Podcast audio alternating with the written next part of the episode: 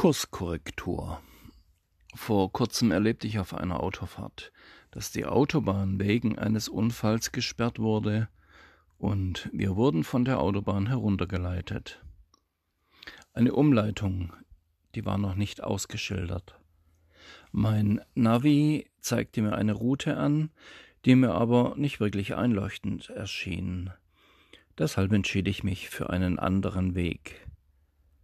Nach einer kurzen Zeit meldet sich das Navi zu Wort und sagte Bitte wenden. Ich fuhr weiter und hörte wiederholt die Aufforderung Bitte wenden. Die Stimme des Navi blieb ganz ruhig und entspannt. Ich aber dachte, ich wüsste es besser und fuhr trotzdem weiter. Dann erkannte ich den Grund für die Aufforderung umzukehren.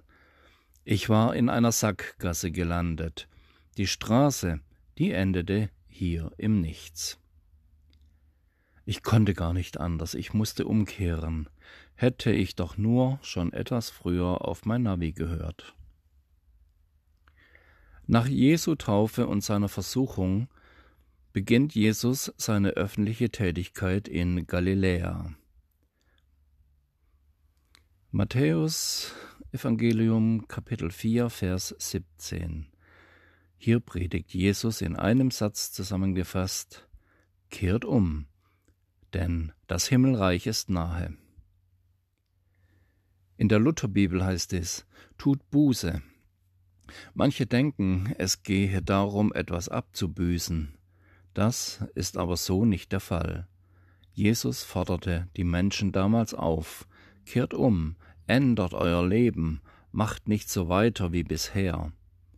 Und er nennt auch gleich den Grund dafür, warum es nötig ist, umzukehren. Denn das Himmelreich ist nahe. Himmelreich. Himmelreich ist ein anderes Wort für Reich Gottes oder Gottesherrschaft. Jesus will sagen, in mir beginnt die Gottesherrschaft auf Erden.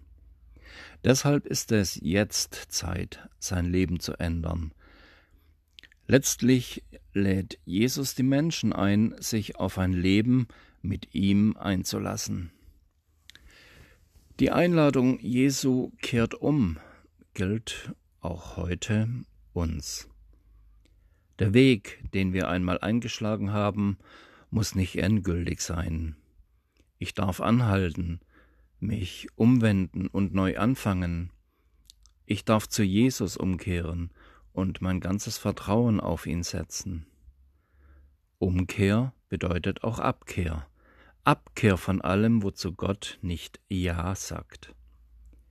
Jesus bittet uns, alles wegzunehmen, womit wir uns zerstören, einander verletzen und das Leben schwer machen. Jesus will uns alles, was wir an Schuld und Fehlverhalten mit uns herumtragen, abnehmen.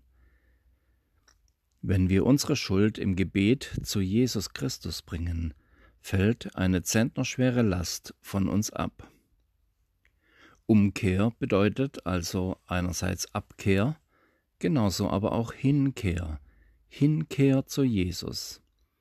Er ist es, der uns unsere Schuld wegnimmt. Er ist aber auch der, der uns einen neuen Anfang für unser Leben schenkt.